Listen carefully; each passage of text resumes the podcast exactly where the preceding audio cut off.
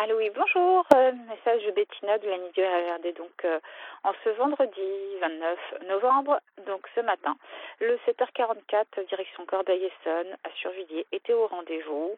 Donc, cette semaine, ce matin, ça a été seulement le lundi matin qu'il y a eu une suppression. Exploit. Ça fait belle lurette. qu'on n'avait pas vu ça.